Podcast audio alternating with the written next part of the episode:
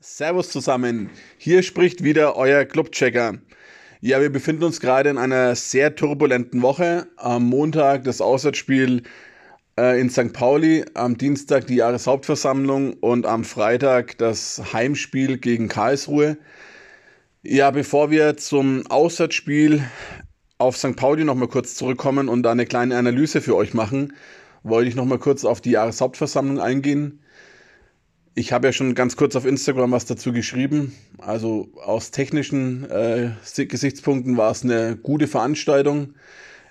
Insgesamt ja sieben Stunden oder über sieben Stunden lang. Ich habe mich dann irgendwann ausgeklinkt, weil es mir doch zu spät wurde. Ähm, ich kenne das ja schon von Präsenzveranstaltungen, dass sich das immer in die Länge zieht.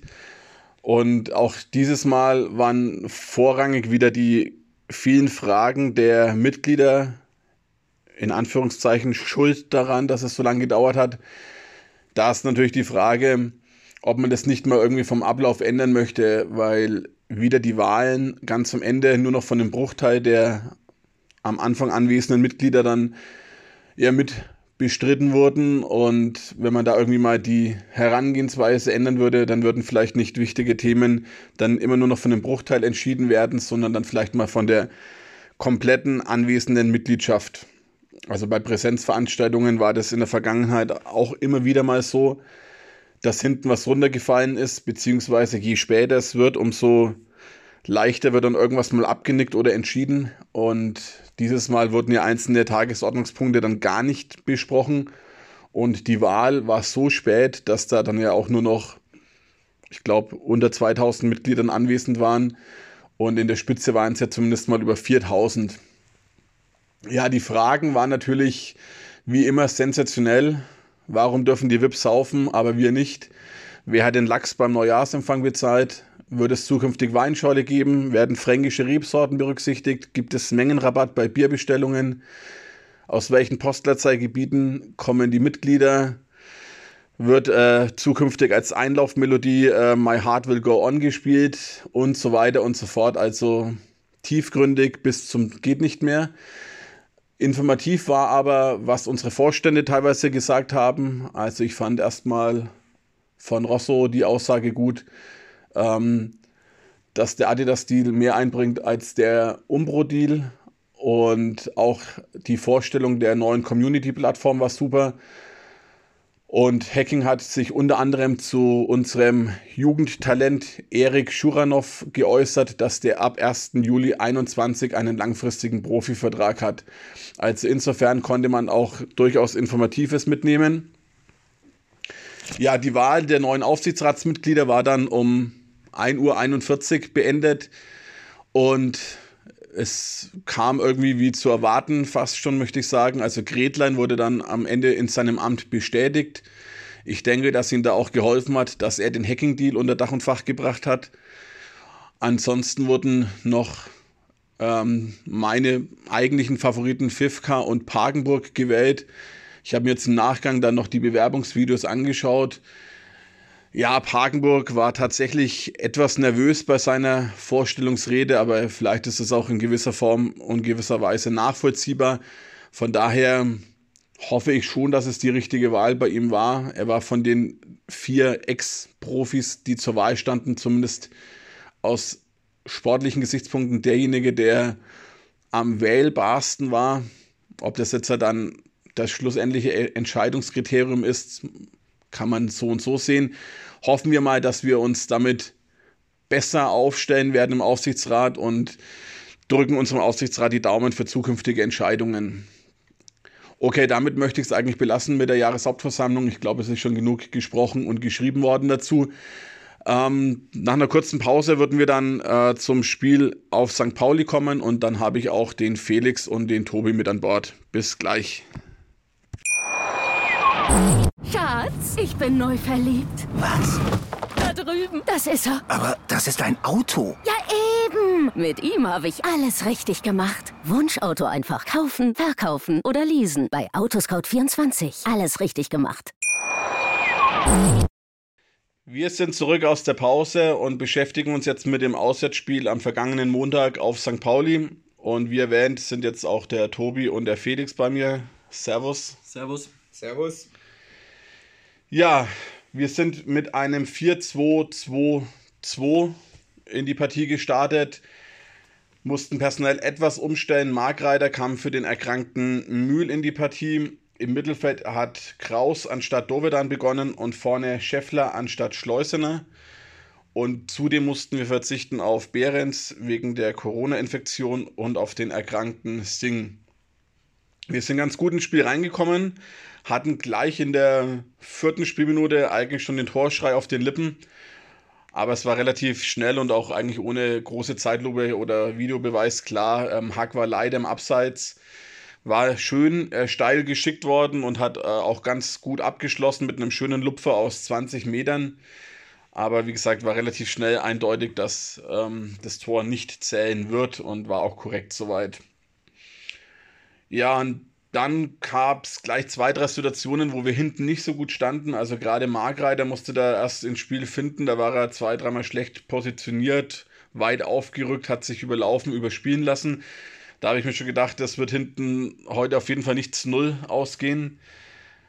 Aber war noch guter Dinge, vor allem nachdem dann in der achten Minute gleich wieder eine schöne Aktion von uns kam. Der Spielführer von St. Pauli, ich weiß ehrlich gesagt nicht ganz genau, wie man den Namen richtig ausspricht. Abevor, so, jetzt haben wir es gehört. Ähm, er hat einen krassen Fehlpass gespielt. Geis hat den Ball abgefangen, hat schnell reagiert, hat äh, Lohkemper auf die Reise geschickt, also ein schöner äh, Steilpass, ähm, so dass äh, Lohkemper den Ball gut mitnehmen konnte und dann eigentlich nur noch quer rübergelegt hat, wo äh, Scheffler im Strafraum da steht, wo er stehen soll, wo er stehen muss. Ja, und der dann souverän zum 1 zu 0 äh, vollendet. Schönes Debüt für ihn, nach acht Minuten gleich das erste Mal einzunetzen. Ja, also würde ich auch gleich mal was dazu sagen, weil bei den zwei Situationen, das waren ja so mit die besten, die wir da in der Anfangsphase hatten, ähm, hat man gleich gesehen, wie wir eigentlich unser Spielsystem so umsetzen wollen, also abwartend hinten raus und dann das schnelle Umschaltspiel. Hat halt in den zwei Situationen eigentlich zweimal einmal perfekt und einmal fast perfekt funktioniert. Und da hat man gesehen, wie wir das Ganze umsetzen wollen und dass wir es auch können. Allerdings waren das dann auch fürs erste Mal die einzigen Situationen und danach haben wir uns eigentlich wie gegen Darmstadt auch schon nach der frühen Führung ziemlich weit hinten reinfallen lassen und wurden dann auch wieder ähm, bestraft dafür. Ja, also wie du es ansprichst, das ist leider, leider jetzt schon ja, sehr, sehr lange so. Wir gehen in Führung und wir hören dann mehr oder weniger das Fußballspielen auf. Zumindest kommt es so rüber. Ähm, ob das dann bewusst gemacht wird, ob man dann wirklich in den Verwaltungsmodus gehen will oder nicht, oder äh, ob der, Gegen, der Gegner dann mehr Druck erzeugt, das ist dann die Frage, was da mehr überwiegt. Aber grundsätzlich ist es so, wir gehen in Führung und danach äh, stellen wir das Fußballspielen ein. Also der Ausgleich war da eigentlich dann nur eine Frage der Zeit. Also St. Pauli hat hoch, extrem hoch verteidigt, draufgeschoben, ähm, hat Druck gemacht und wir hatten da wenig Möglichkeiten, uns überhaupt zu entlasten. Also Chance um Chance kam, ich habe mal die Statistik zur 24. Minute mir notiert, 6 zu 1 Torschüsse, 60% Ballbesitz, 55% Zweikämpfe. Das ist in etwa übrigens auch eine Größenordnung, die dann am Spielende so der Fall war. Ähm, also es war eine Frage der Zeit, bis das Gegentor fällt, dass dann der Videoschiedsrichter eingegriffen hat, um diese Situation herbeizuführen, ist dann ein anderes Thema, aber ich denke, es war eine korrekte Entscheidung. Ja, doch, würde ich auch sagen. Also, in dem einen Standbild sah es zwar mal kurz so aus, als wäre es vielleicht außerhalb gewesen, aber also da würde ich mich jetzt nicht drüber aufregen über die Entscheidung. Das war unglückliches Foul, aber zu Recht, also ganz klar zu Recht.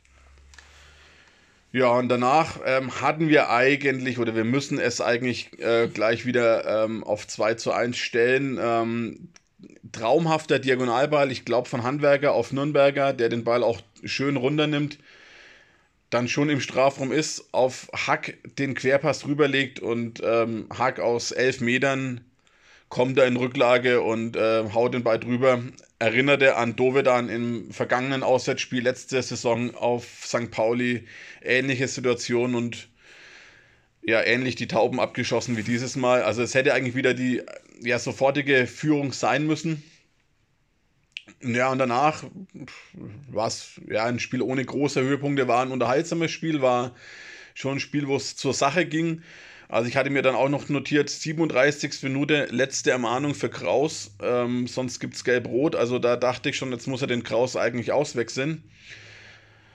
Hat er nicht gemacht. Er hat ihn dann eher ins Abwehrzentrum zurückgezogen, was ihm auch sehr gut getan hat. Also das kann ich vorwegnehmen. In der Abwehrreihe war er deutlich stabiler, viel besser als im Mittelfeld. Im Mittelfeld hat er sich ja trotz seiner Wendigkeit und ähm, seiner Agilität doch leicht überlaufen und umspielen lassen. Hinten drin stand er wirklich sicher, stabil, hat uns auch in der Defensivreihe dann geholfen.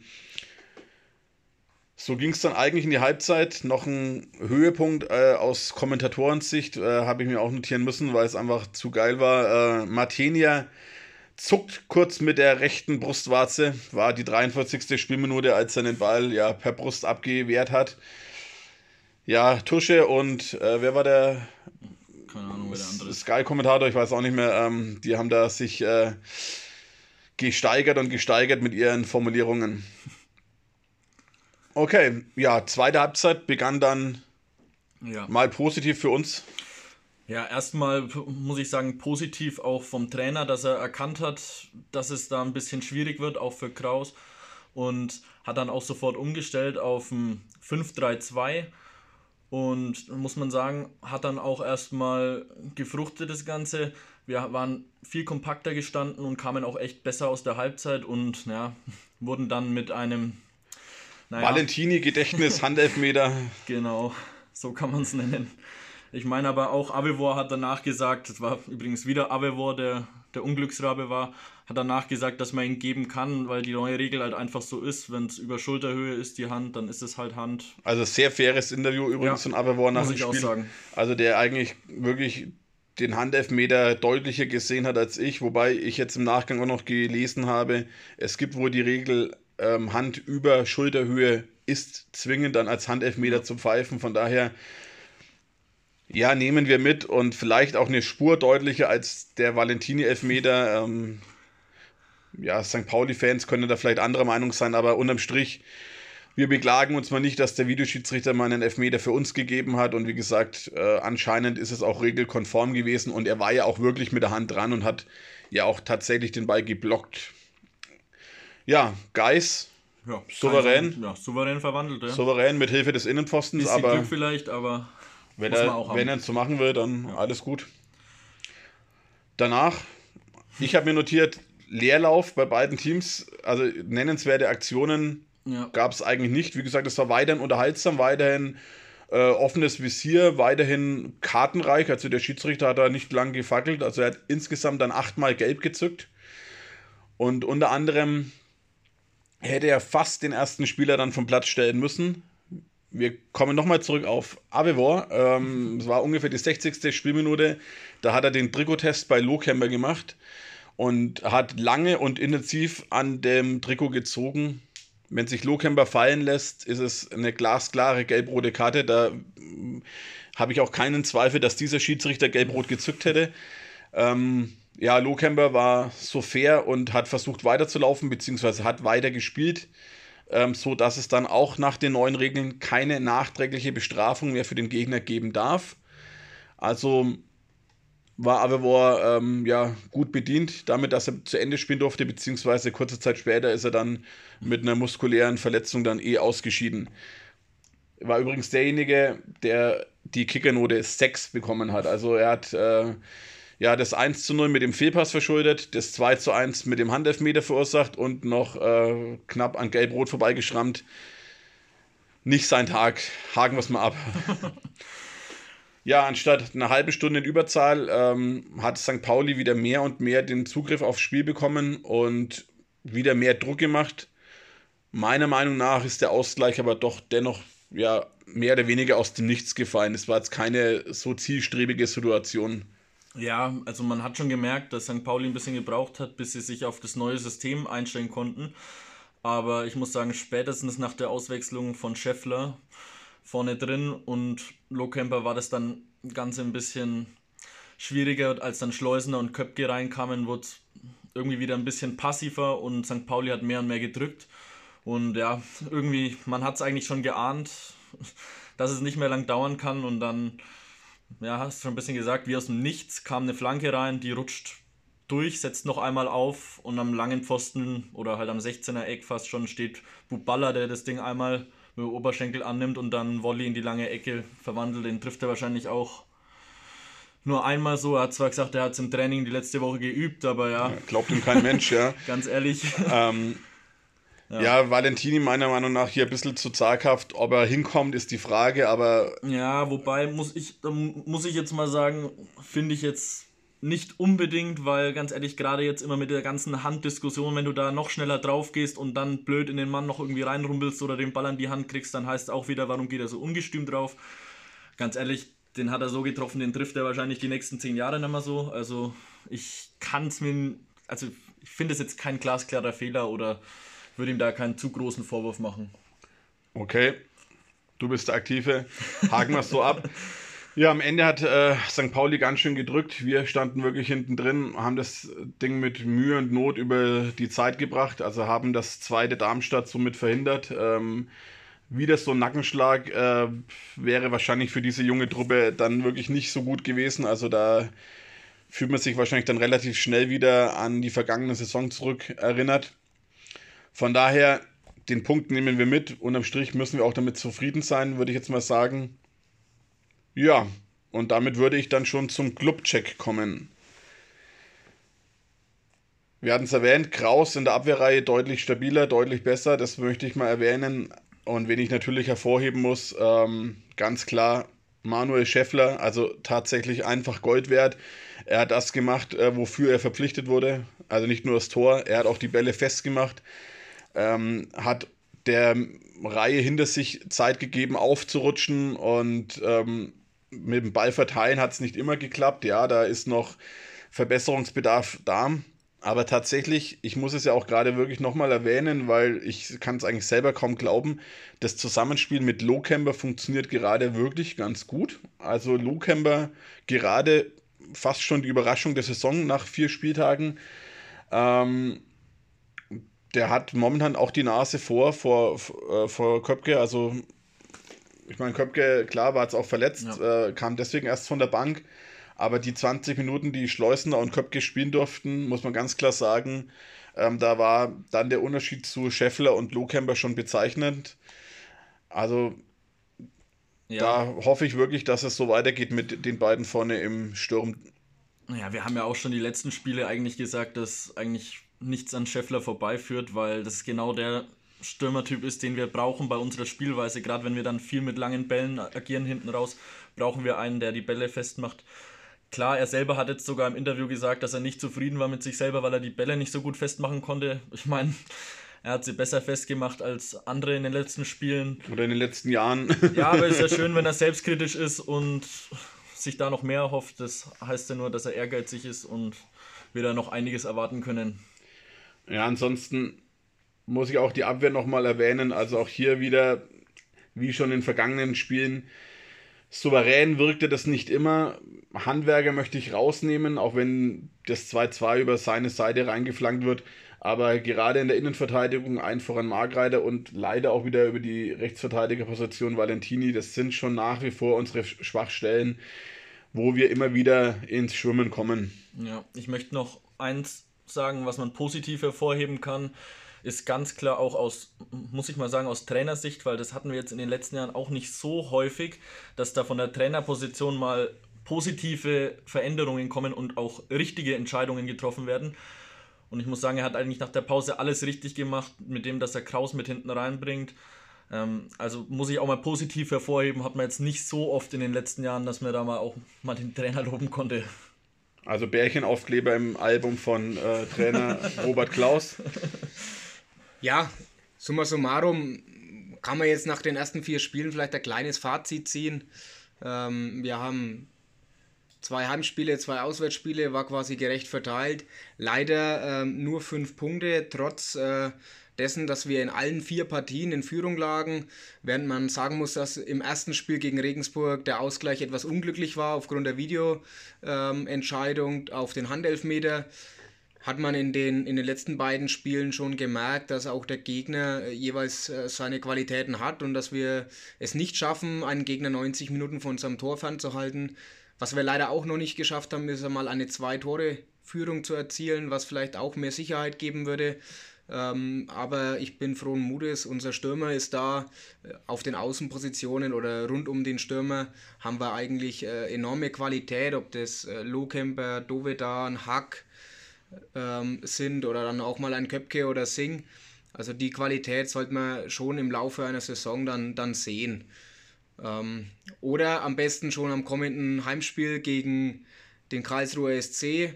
Morgen, Freitag, 18.30 Uhr geht's los. Leider ohne Zuschauer dieses Mal. Ähm, wird wieder eine spannende äh, Sache werden. Ähm, ja, der Trainer hat die Pressekonferenz natürlich schon schon gemacht. Ähm, uns fehlen keine Spieler, die, die kurzfristig verletzt waren. Heißt, äh, Mühl und Singh kommen zurück in den Kader. Behrens bleibt natürlich in Quarantäne und auch Misicjan ist länger verletzt. Ähm, Ob es Änderungen in der Startelf gibt, ist noch offen. Ich denke, gerade auf der Abwehrposition, Mühl wirkte relativ sicher. Markreiter am äh, vergangenen Montag relativ wackelig für meine äh, Verhältnisse. Und ja, wir werden sehen. Ich denke, wir sollten schauen, dass wir hier äh, drei Punkte holen. Der Gegner wird auch stark sein. Gerade vorne Philipp Hofmann, viele Tore geschossen im letzten Jahr, aber auch der Nebenmann ist richtig stark. Dominik Koter, junger Mann, 20 Jahre, deutsche U21-Nationalspieler, ähm, hat auch schon getroffen in dieser Saison. Sollte man nicht außer Acht lassen. Da muss unsere Abwehr wieder hell auf, äh, hellwach sein und äh, den Gegner von unserem Tor fernhalten. Ja, Tobi, vielen Dank für den Ausblick. Mehr bleibt mir da fast schon nicht mehr zu sagen. Robert Klaus hat übrigens von einem dicken Brett gesprochen, was morgen auf uns äh, zukommt. Äh, von daher, Karlsruhe ist besser als der aktuelle Tabellenstand. Einfach wird es nicht und es spricht alles dafür, dass die zweite Liga eben so ausgeglichen ist, wie sich die ersten Spiele auch dargestellt haben wir werden da wenig Chancen haben, eine, eine Mannschaft wahrscheinlich 90 Minuten zu dominieren. Und das hat man jetzt an solchen Gegnern wie Darmstadt und St. Pauli gesehen. Und mit Karlsruhe wird ein ähnliches Kaliber auf uns warten. Ja, wir werden uns dann in Kürze wieder hören. Der nächste Podcast kommt wahrscheinlich erst nach dem Wochenende. Und dann werden wir das Spiel und hoffentlich den Sieg gegen Karlsruhe für euch kommentieren. Bis dahin, macht's gut, bleibt gesund. Euer Clubchecker. Servus. Servus. Auf Wiederhören. Schatz, ich bin neu verliebt. Was? Da drüben. Das ist er. Aber das ist ein Auto. Ja, eben. Mit ihm habe ich alles richtig gemacht. Wunschauto einfach kaufen, verkaufen oder leasen. Bei Autoscout24. Alles richtig gemacht. Schatz, ich bin neu verliebt. Was? Drüben. Das ist er. Aber das ist ein Auto. Ja, eben. Mit ihm habe ich alles richtig gemacht. Wunschauto einfach kaufen, verkaufen oder leasen. Bei Autoscout24. Alles richtig gemacht.